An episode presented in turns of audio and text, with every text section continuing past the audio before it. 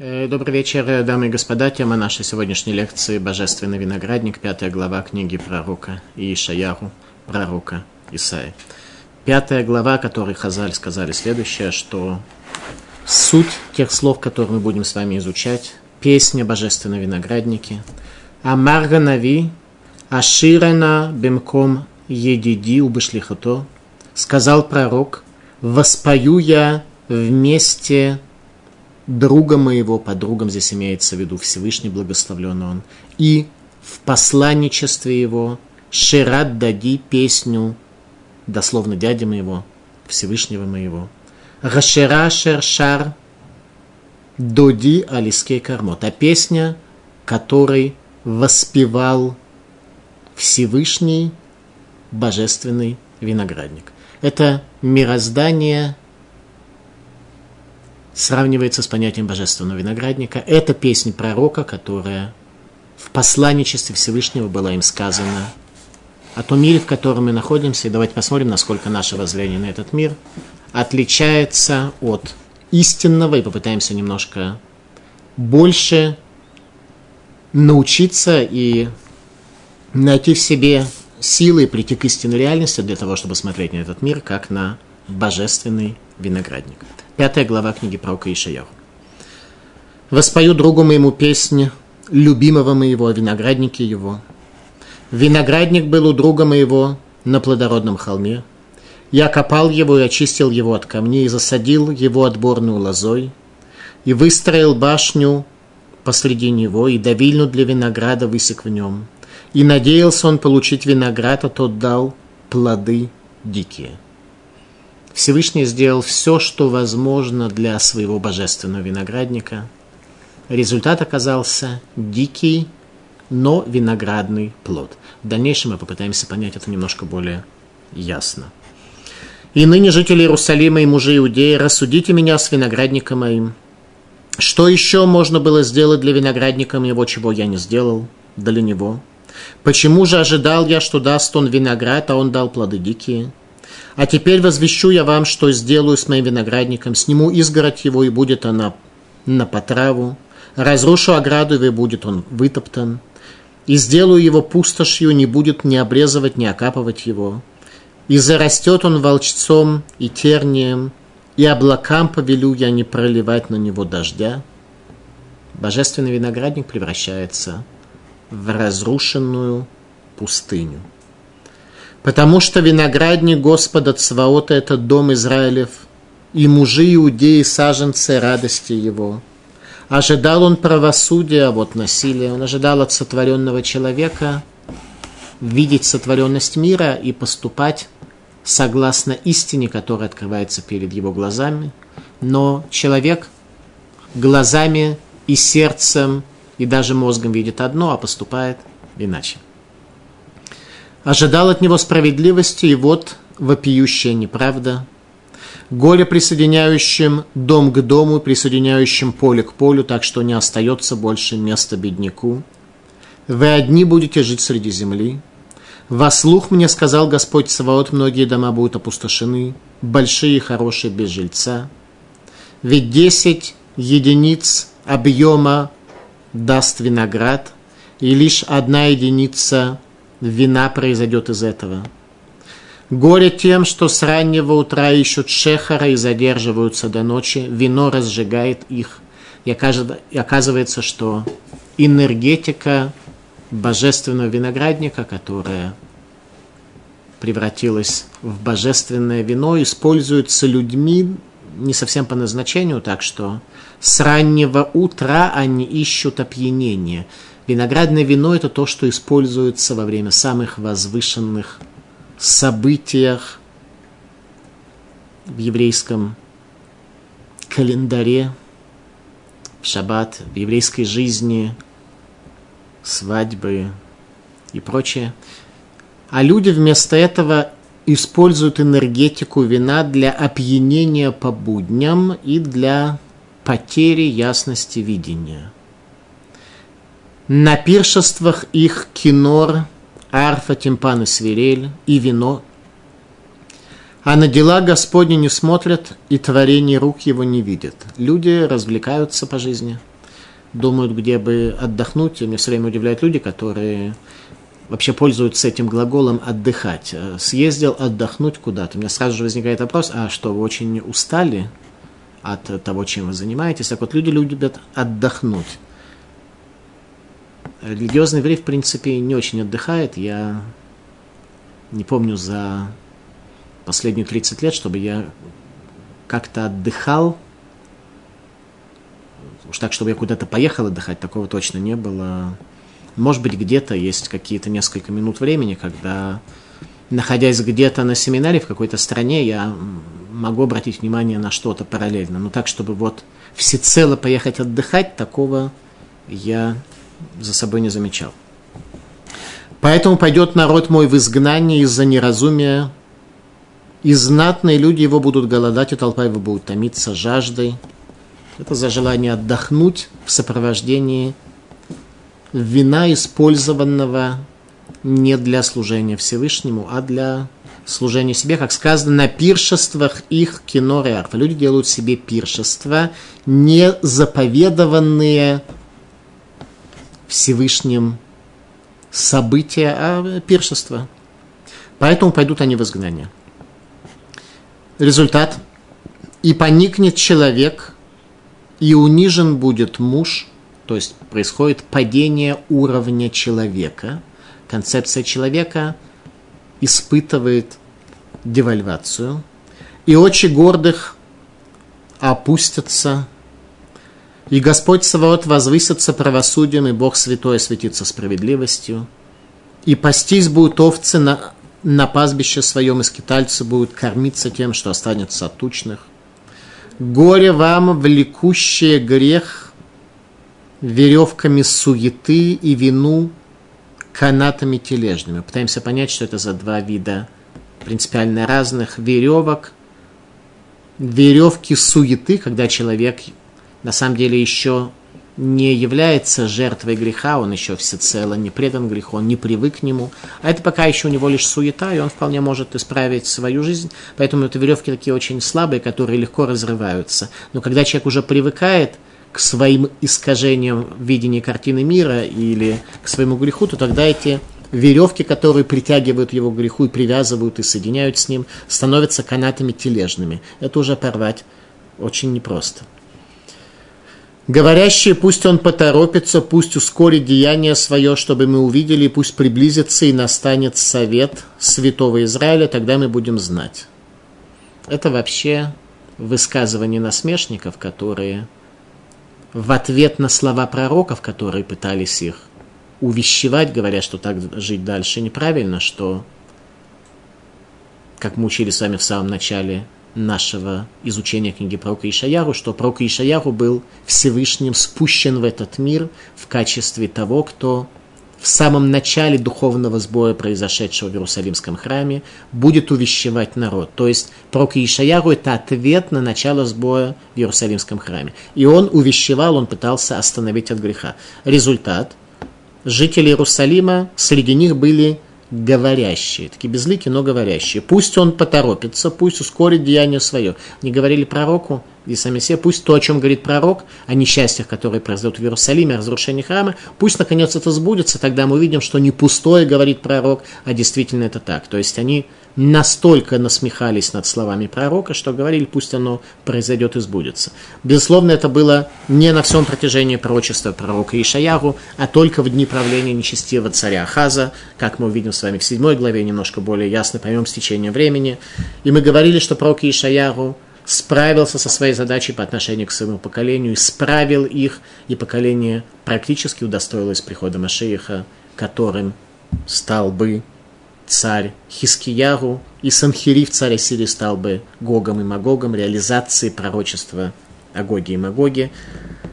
Это почти произошло, но не до конца, поэтому исторический процесс продолжается. Но здесь пророк нам говорит о том, что в дни царя Ахаза аж пословица была «пусть, наконец, сбудутся те страшные пророчества, о которых говорит пророк, тогда мы будем знать, что пророк послан действительно от Бога.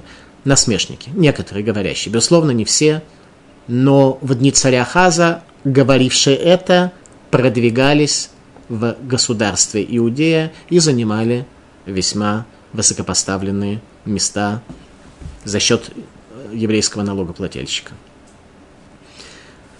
Об этом говорит пророк. «Горе вам, называющие зло добром и добро злом, считающие тьму светом и свет тьмою, считающие горькое сладким и сладкое горьким». Откуда мы знаем, что такое хорошо и что такое плохо? Психологи говорят, что каждый человек – это мусорная корзина. С рождения и до той точки зрения, когда об этом, и до той точки времени, когда об этом он узнает, он весьма бесконтрольно воспринимал разного рода информативные потоки. И как в мусорную корзину комки бумаги поступают весьма произвольно, также и человек весьма произвольно наполучало большое количество всевозможных э, файлов информации, и на каком-то этапе теперь, когда он уже вот такой, какой он есть, он говорит, теперь, если ты мне хочешь что-то сказать, то докажи это. А как ты до сих пор и на основании чего приходил к умозаключению, что такое хорошо и что такое плохо. Об этом говорит пророк. «Горе вам, называющим зло добром и добро злом, считающих тьму светом и свет тьмою. Горе вам, которые мудры в глазах своих и разумны перед самими собою». Многим из нас кажется, что мы разумны. Э, пророк поднимает вопрос, а не надлежит ли нам усомниться в этом. Горе вам, храбрым пить вино и мужественным в, смешении, в смешивании шехара, более крепленные напитки. За взятки, оправдывающие виновного и отнимающие у правого правоту его – за то, как солому съедает язык огня и как сено тлеет в пламени, так корень их станет тленом, и цвет их поднимется, как пыль, ибо отвергли они Тору Господа Цваота и презрели Слово Святого Израиля. Еще раз, давайте посмотрим.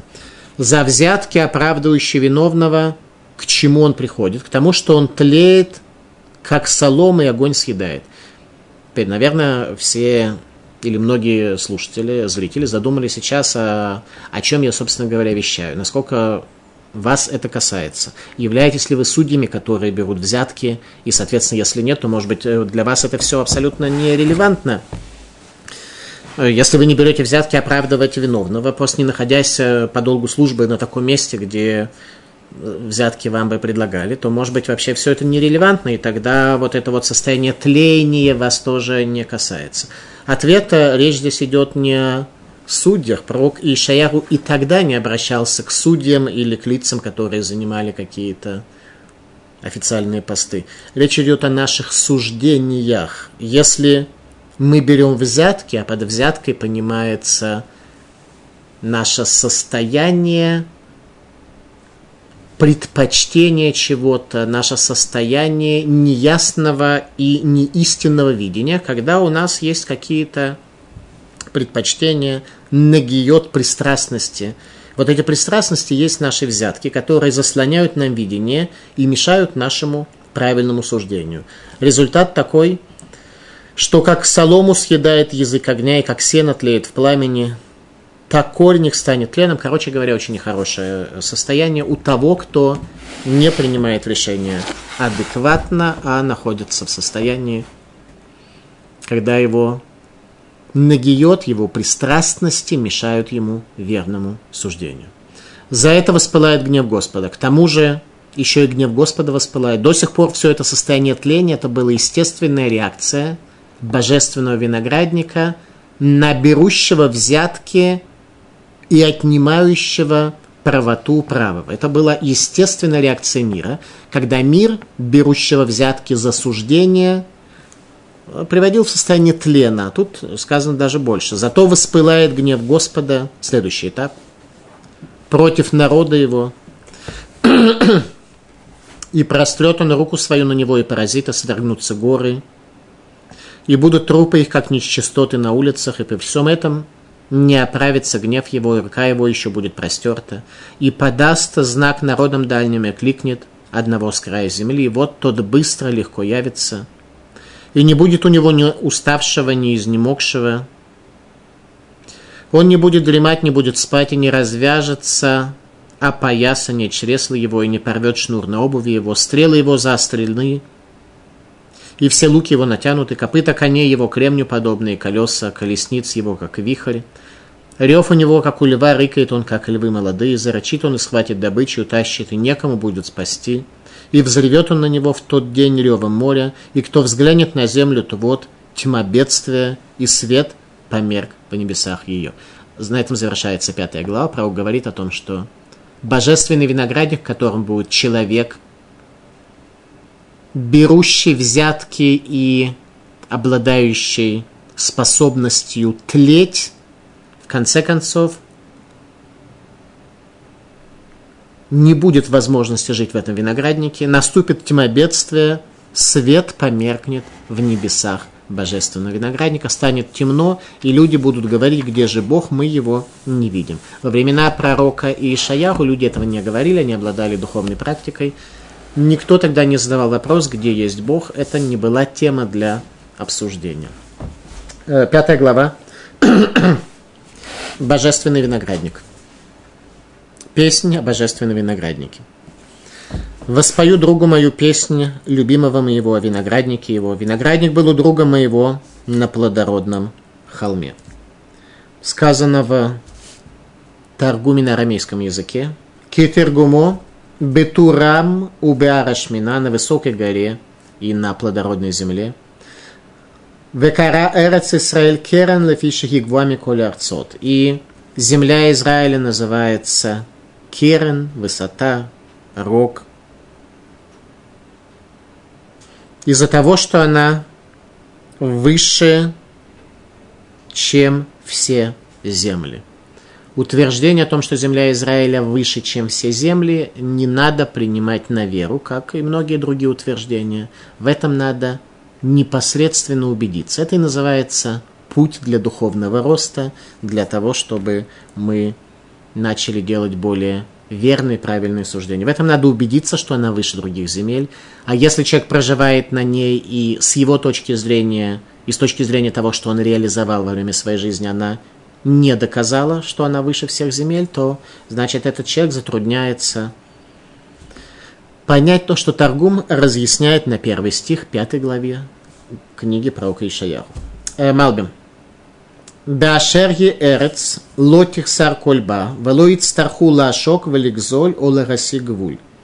Малбин говорит об одном из аспектов того, что означает, что земля Израиля, земля плодородная, находится на высоте холма. Он говорит так, поскольку эта земля о которой сказано особое благословение, что человек не будет ощущать нехватку на ней чего бы то ни было, и не будет потребности у человека воровать, и обкрадывать, и проникать в зону жизнедеятельности другого человека.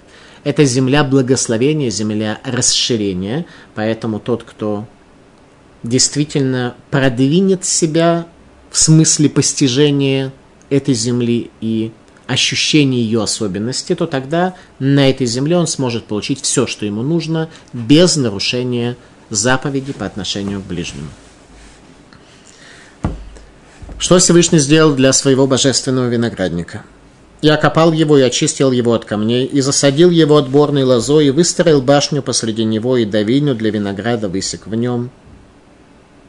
И надеялся он получить виноград, а тот дал плоды дикие. Всевышний сделал все, что необходимо для этого виноградника, тот дал плоды дикие. Божественный виноградник, хазаль. Истинная, исправленная модель мироздания в земле Израиля. Божественный храм – символ высшей части этого виноградника. Это еще раз, что такое храм, о чем плачем мы сегодня возле разрушенных стен храмовой горы, о потере истинно исправленной модели мироздания в земле Израиля. Виноградник, защищенный оградой, прополотый от вредных растений, кананских народов с их цивилизацией и культурными ценностями, погрязших в идолопоклонстве. С башней, виноградника – это Иерусалимский храм, место божественного присутствия. И винодельней – это жертвенник храма. Винодельный – это жертвенник храма. На жертвеннике храма происходили процессы образования вина, что есть предназначение виноградника. В этот виноградник была посажена высококачественная виноградная лоза. Еврейский народ, потомки наших великих працев, дающие качественное вино – исполнение заповедей Торы, которая приводит к исправлению всего мироздания, созданного Всевышним. Радак об этом говорит следующее. Вегами Екев и также винодельню вырезал в нем, в этом винограднике. Рем Ганавиим, что это за винодельня, кто образует это вино. Рем Ганавиим – Вераекев дурхим бо ранавим леруци при ранавим лемасе. Те, кто из винограда делают вино, это пророки, которые выводят из плода виноградной лозы лемасе в действие то, что она должна дать миру. Кен ганавим, молим ле Исраэль гатурак дайши юмасе гем товим и мелуким вадам.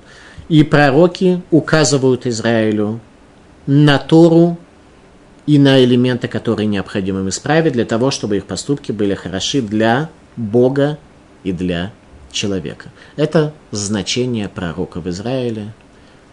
Пророк давит то самое вино, которое, тот самый виноград, который превращается в вино, обладающий особым влиянием на мироздание, не опьяняющим, если оно не используется в будни для собственных пирушек. Малбим.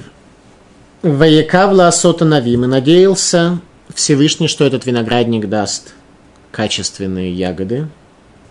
Ахар Шалохасарла Шумдавар, поскольку и после того, как не было ему что бы то ни было, что бы ему не хватало, то есть виноградник имел все, что ему необходимо. Веру асаба ашим, и он дал плоды дикие. Сурей рагефен нахрия. Плоды чужие, дикие, неразвитые. Кого это касается? Это касается того поколения еврейского народа, в дни которого нет храма. То есть наше все поведение с вами, к сожалению, сегодня определяется именно этими словами. Сурейра гефен нахрия, плоды чужие. Мы чужие для этого божественного виноградника, мы недостойны туда ступить.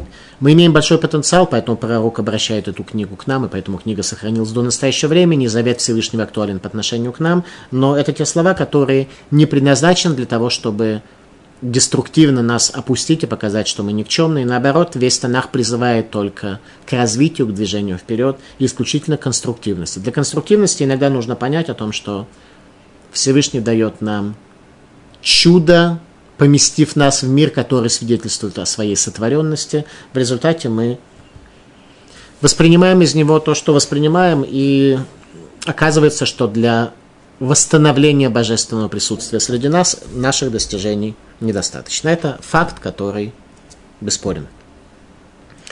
И ныне, жители Иерусалима и мужи Иудеи, рассудите меня с моим виноградником. И ныне Всевышний обращается к нам, чтобы мы рассудили его с его виноградником, землей Израиля, с его божественным мирозданием. И ныне, Радак, после того, как Всевышний сделал все возможное необходимое для виноградника своего народа, Всевышний просит, чтобы его рассудили, чтобы поняли, как он судит этот мир. Говорит Радак. Вата килумар. Ата убацмехем тию шуфтим. Вы сами будьте судьями. Бейню вейнехем между мной и вами. Вомар Юшев Иерушалаем Иш Иуда, ки шеар асерат ашватим галукша номра невуазу. Ки бишнат шешлах искияху гало асерат ашватим. И сказали и сказал и обратил эти слова пророчества о том, что рассудите между мною и вами, жителям Иерусалима и людям Иудеи. Почему именно Иудея? Особенно здесь упомянуто, а не остальные колена Израиля, потому что десять колен уже были изгнаны, когда было сказано это пророчество, ибо на шестой год правления царя Хискияру были изгнаны десять колен. Речь идет о том, когда, о том периоде истории, когда десять колен Израиля уже были изгнаны, и тогда пророк предупреждает, что продолжение этого пути приведет к тому, что Иерусалим тоже будет изгнан. Что еще можно было сделать для виноградника моего, чего я не сделал? Всевышний пытается судиться с нами. Что еще можно сделать? В каком еще мироздании нужно поместить человека, чтобы он убедился в сотворенности этого мироздания, чтобы это дало ему сил для того, чтобы злое начало, помещенное в него, ограничить, исправить, не дать ему воцариться над собой. Что еще нужно? Как должен выглядеть мир, чтобы человек мог сказать, что ну вот в таком мироздании я действительно со своим злым началом могу побороться. Чем мироздание этого, что не хватает этому мирозданию, что мешало бы человеку встать на путь исправления своих качеств и духовного возвышения. Что не хватает? Всевышний так и говорит, что еще можно было сделать для виноградника моего? Скажите, какой недостаток вы нашли в мире, который усложняет для вас тшуву исправления себя? Что я не сделал для него? Почему же, когда ожидал я, что даст он виноград, он дал плоды дикие? Это мы с вами. Ну, в позитивном смысле этого слова. Конструктивно. Исправляться. А теперь возвещу я вам, что я сделаю с моим виноградником. Сниму изгородь его, и будет она на потраву. Разрушу ограду его, и будет он вытоптан и сделаю его пустошью, не будут ни обрезывать, ни окапывать его, и зарастет он волчцем и тернием, и облакам повелю я не проливать на него дождя. Божественная песня о винограднике, исправленной модели мира превратилась в пророческое назидание о будущих бедствиях. О будущих бедствиях для того поколения и о прошедших уже бедствиях для нас с вами. То есть все, о чем говорил пророк, исполнилось, и мы должны понимать, что то поколение, в дни которого храм не был отстроен, может вполне понимать, что если бы храм просуществовал до их времени и до их поколения, он был бы в это время разрушен. Значит, нас это волнует в полной мере.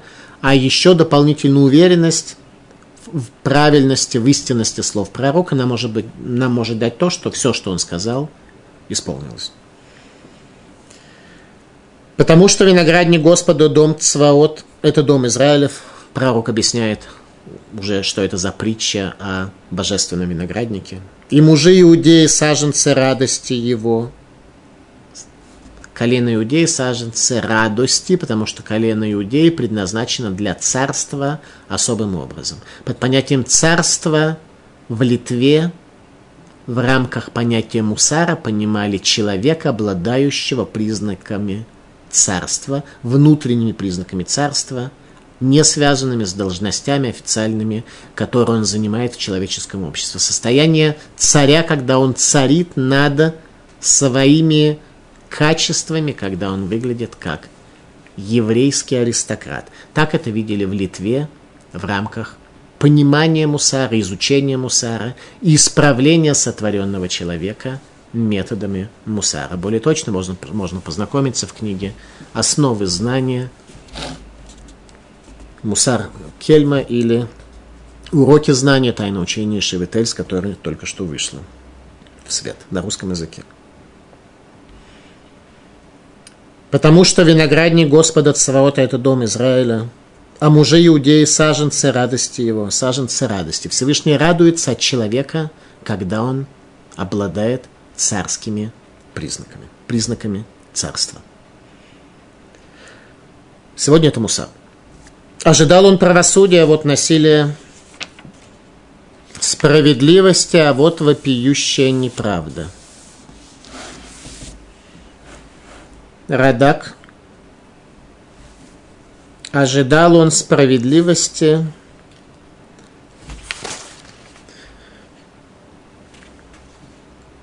А результаты очень э,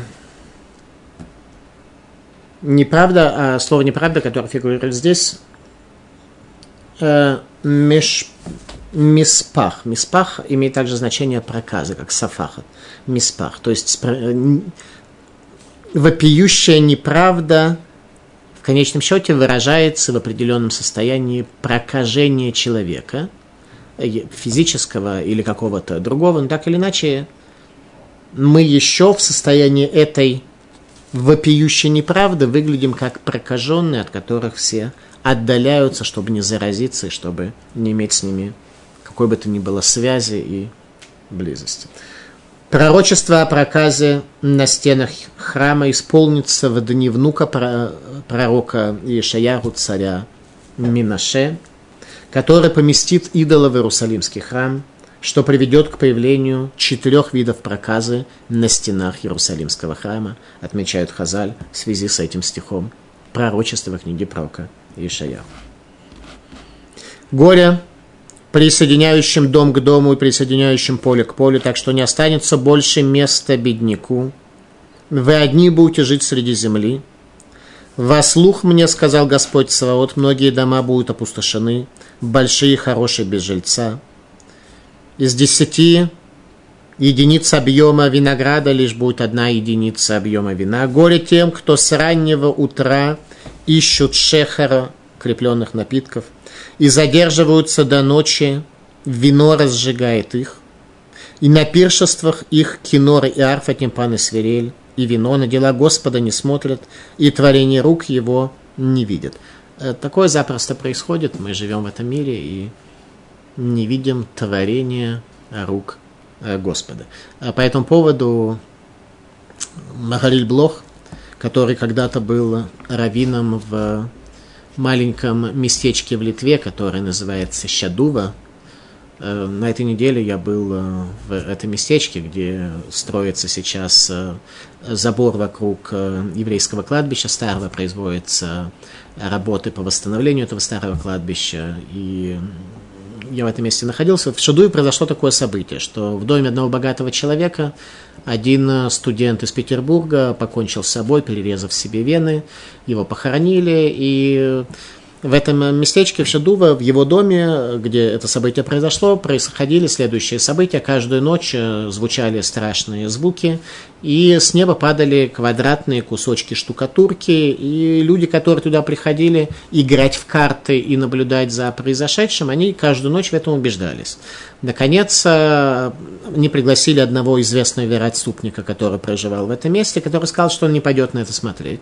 Потому что если это правда, то тогда это докажет то, что, отойдя от Торы, он э, обеспечил себе геном. На что учитель сказал, что вообще-то основы веры у нас должны возникать не из того, что в каком-то доме звуки какие-то происходят, и квадратные куски штукатурки падают на землю по ночам.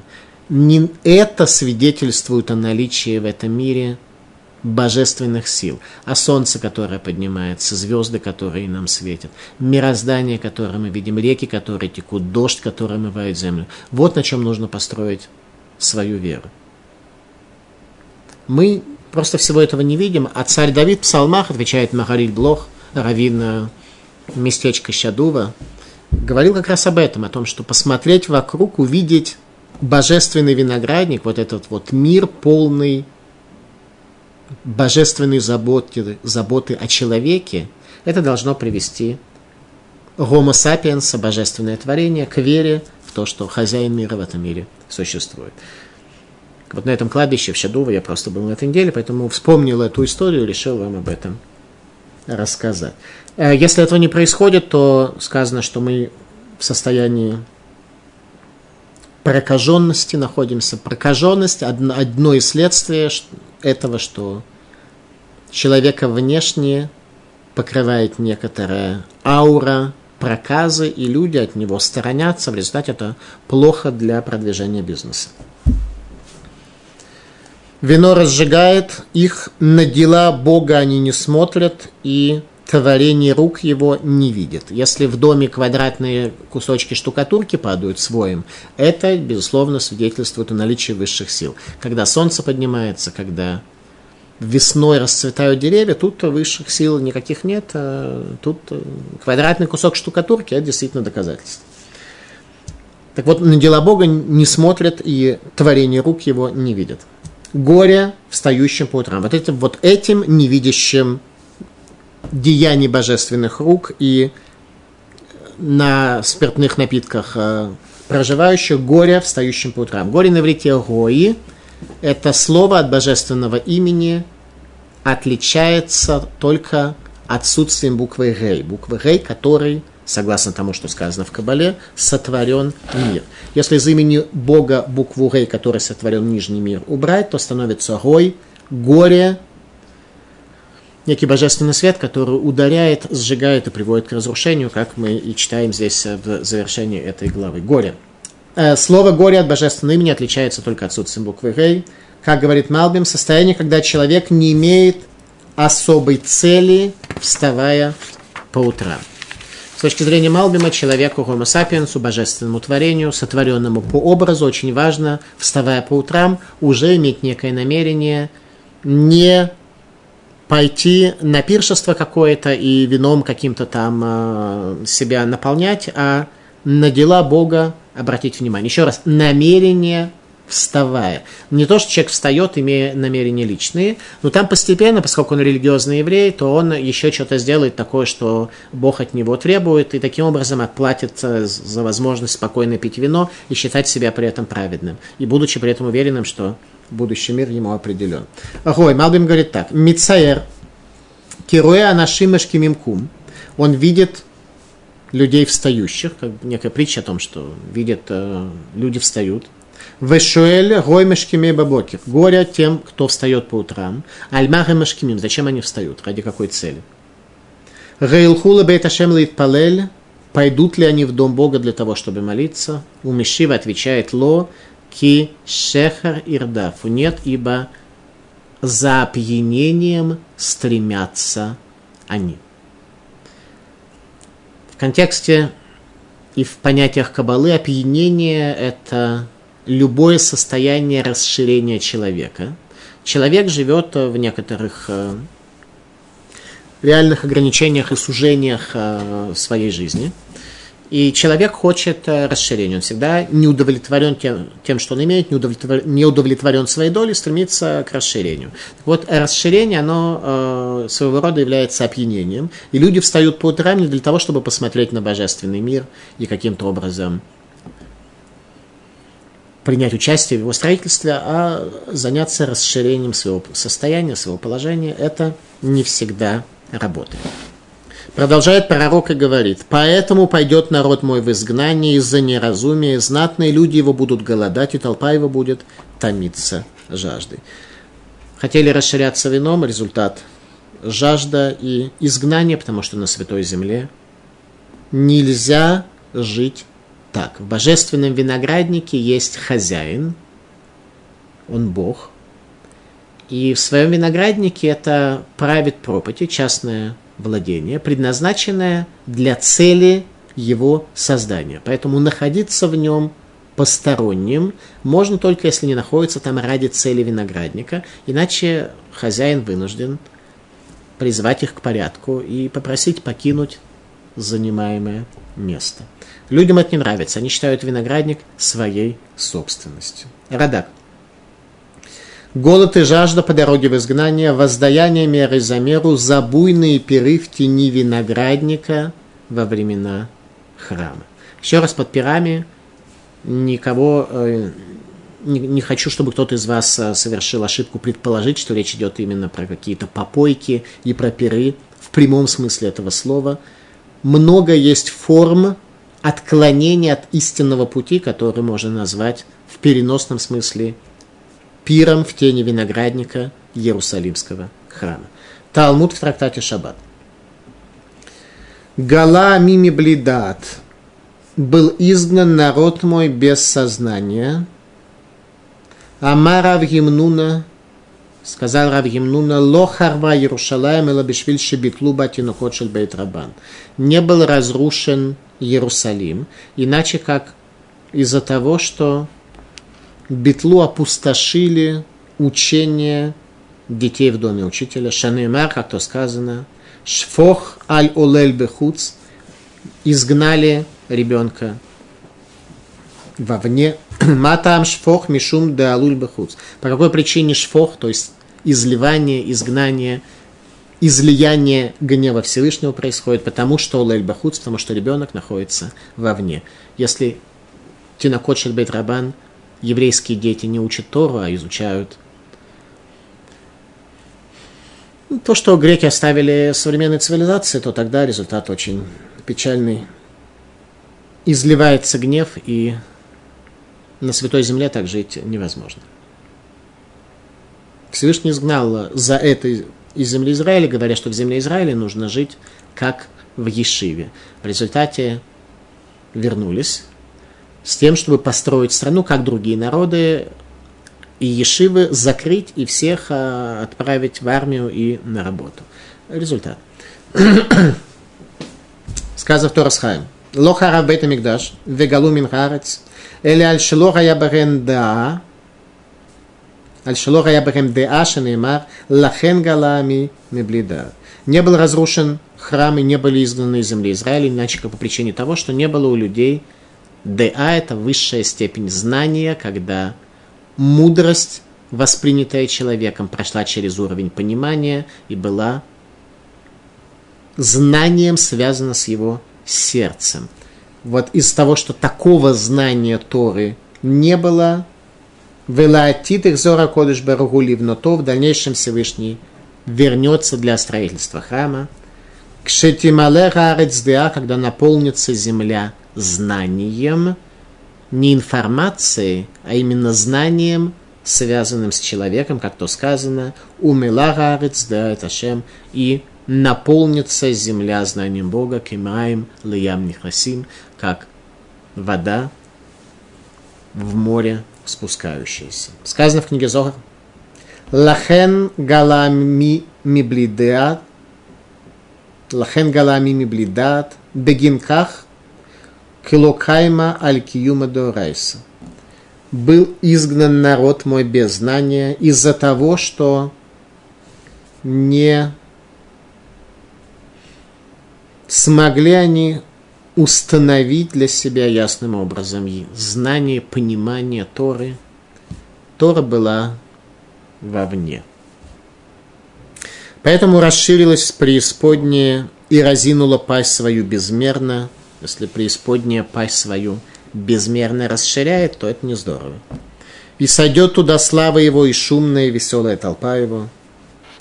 И поникнет человек, и унижен будет муж, и очи гордых опустятся в долу.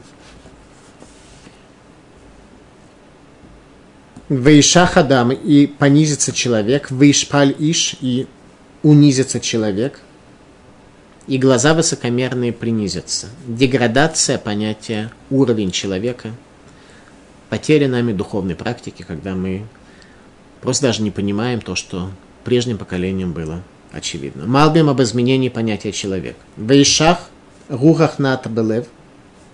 Вейшах понижение человека, принижение человека. Это подчинение сердца. Вейшапель и будет унижен. Рахна бефоль шеязов молотов и гаоно. Это подчинение в явном виде, когда человек оставляет ступень свою и гаоно, особые свои таланты, и становится блеклым и выцветшим. Раши. Вейшах и опустится человек. Вейхлаш,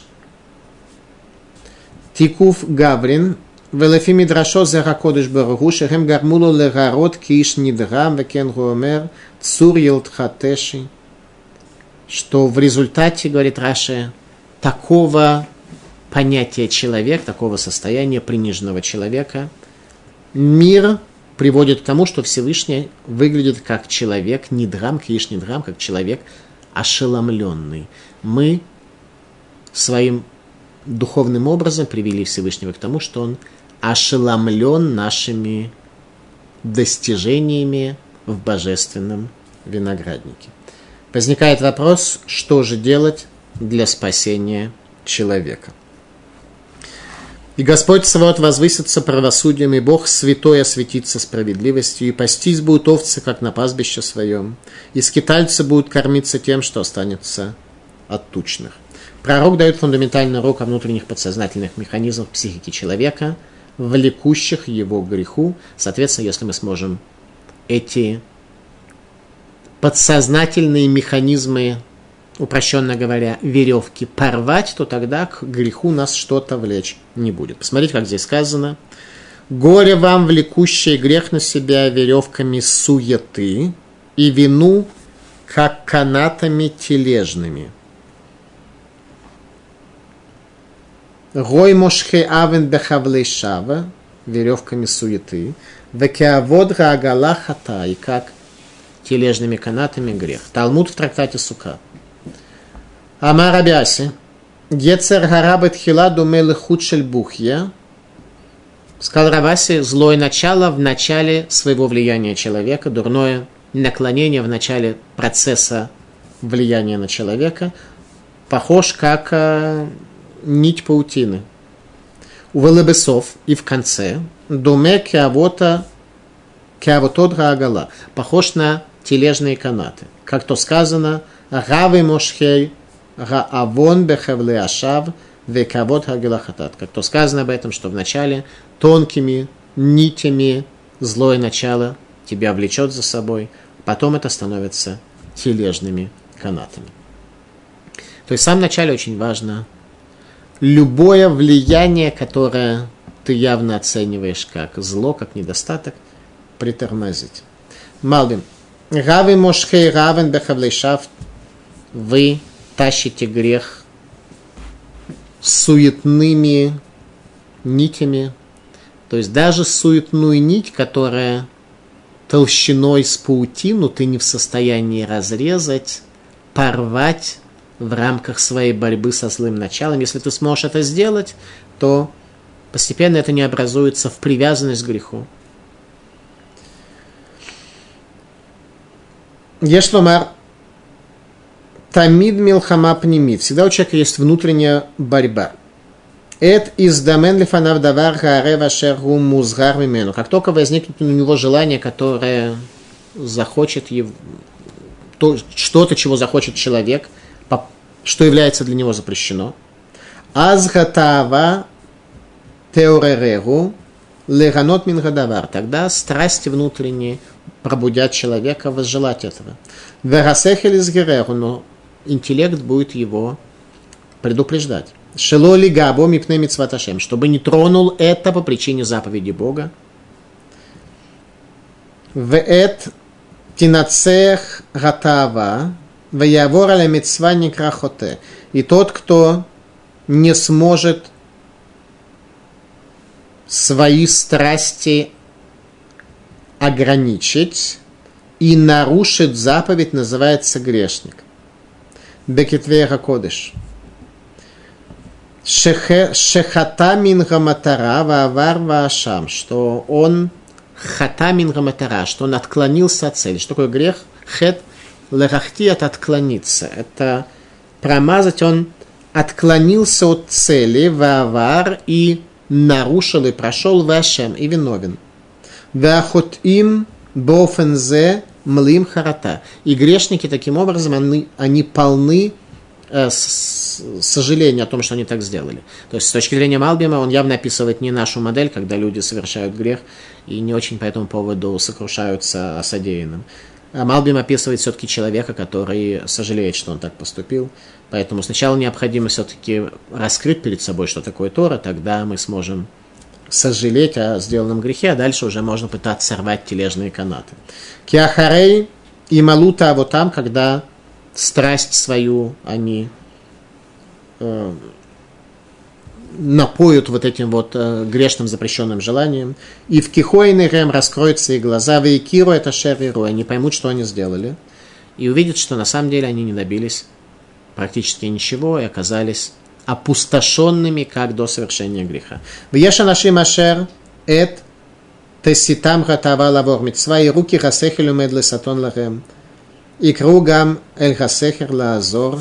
Есть люди, которые, видя, что злое начало пришло к ним, они обратятся к Сехелю, к своему интеллекту, для того, чтобы тот не помешал, чтобы тот э, ограничил их, спас их от совершения данного греха. Беньяху бен Яда. Рахет нимшаль лехевель шельшне хутим. Грех напоминает веревку из двух нитей. Веравон – преступление, немшаль хевель шальшмона хутим, напоминает веревку из восьми нитей. Верапеша – грубое преступление.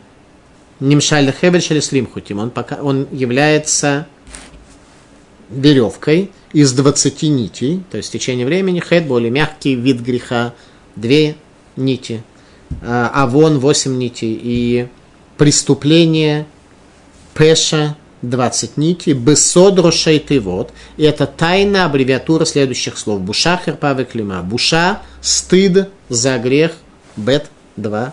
Херпа, тяжелый стыд за преступление, хет, шмоны, клима, буква каф, 20. Это еще более тяжелая форма стыда за еще более тяжелую форму преступления. Таким образом, Беньяху Бен Яхуеда говорит о том, что эти Хавелим эти нити, эти веревки, в конце концов, тянут тебя к стыду, позору и бесчестию, в зависимости от степени совершенного греха. Талмуд заранее сообщает нам и предупреждает, что в конце дней после прихода Машеха в связи с этими словами пророка Ишаяху все будут плакать, и народ не будет счастлив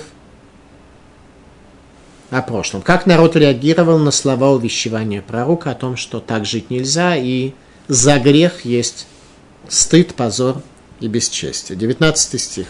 Говорящие, пусть он поторопится, пусть ускорит деяние свое, что мы увидели, пусть приблизится и настанет совет, преднамерение святого Израиля, тогда мы будем знать. Насмешники говорили, что пусть все это произойдет – и тогда мы сможем увидеть, что пророк Ишаяху говорил не пустое, а действительно, что неприятности в этом мире могут произойти. Насмешники во времена царя Ахаза. Э, книга пророка Ишаяху не написана в хронологическом порядке.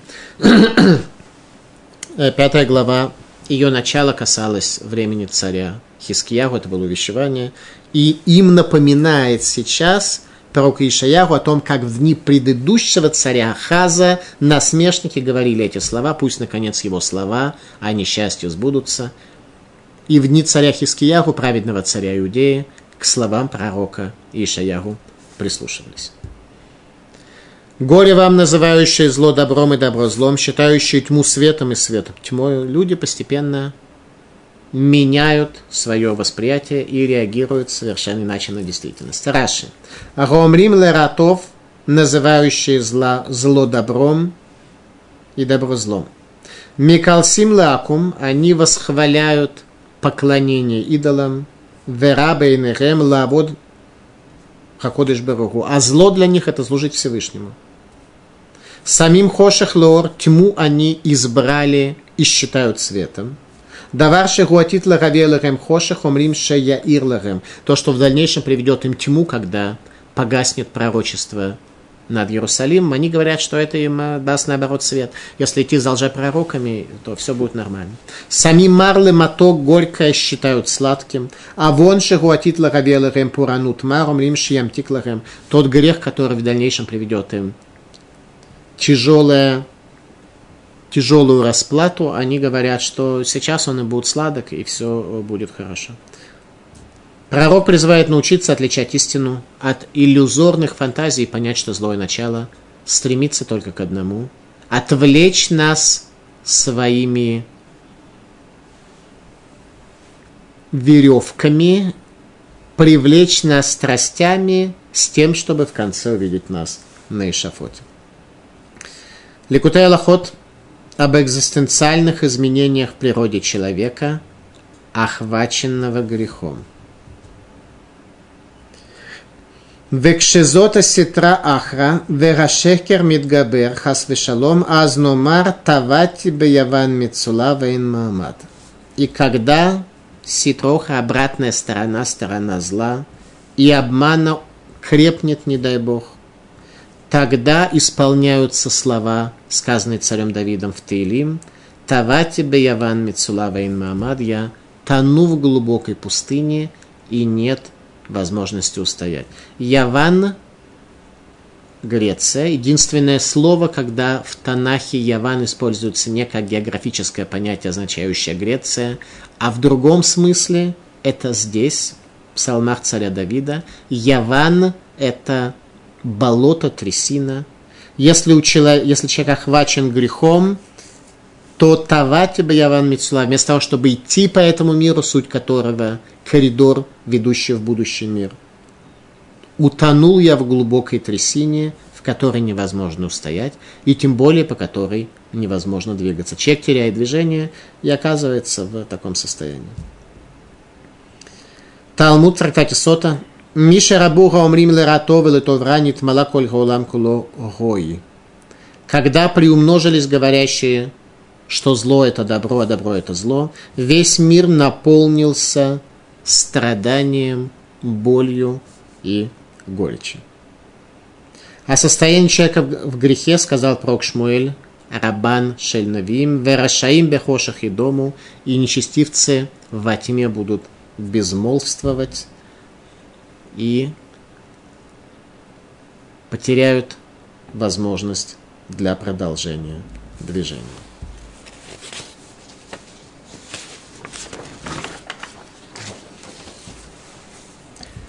И возревет он на него в тот день ревом моря. И кто взглянет на землю, то вот тьма бедствия, и свет померк в небесах ее. Меркнет свет над Иерусалимом, над святой землей. Как рев моря, волны которого обладают свойством захлестнуть весь мир, захлестнуть солеными водами море божественный виноградник, засаженный первосортной лозой. Раши. Венабат арец мы посмотрим на землю, Лашон Рабата ебиту Исраэль вейцпуша язру малки арец шерем сумхим алахем вегины хошах шело их еузер лахем. Что если еврейский народ понадеется на какие-то страны мира, которые помогут им в политических кризисах, в трудностях их правления, то потемнеет на земле, никто им не поможет. Коэлит Яков.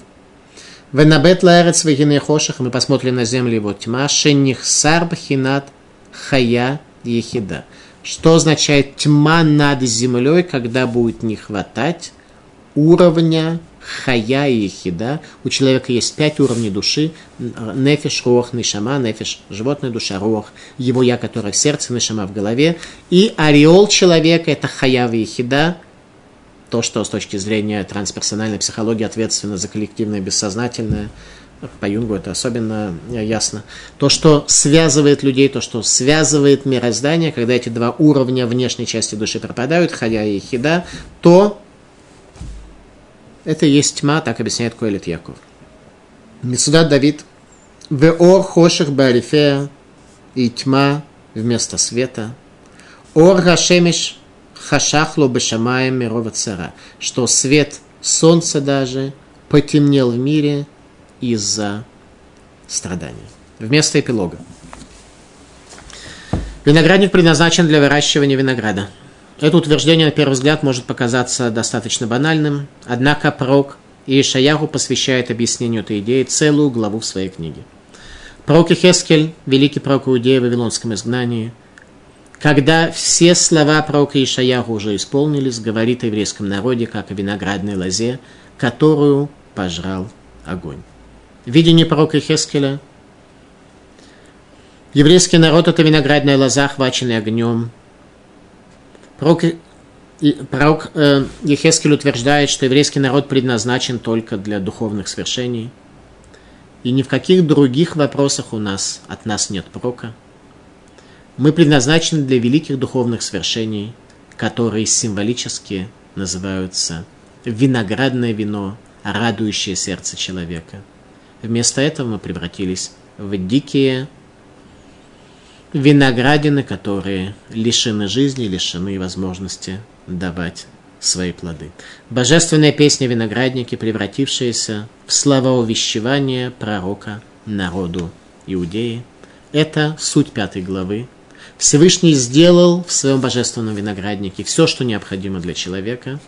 Человек умудрился восстать против него, украсть у него божественный виноградник и воцариться в нем, занимаясь там своим пиршеством, следуя своим целям. Говорит э, пророк о том, что так жить дальше невозможно. Всевышний будет вынужден изгнать человека, который глумится над его божественным виноградником. Спасибо за внимание.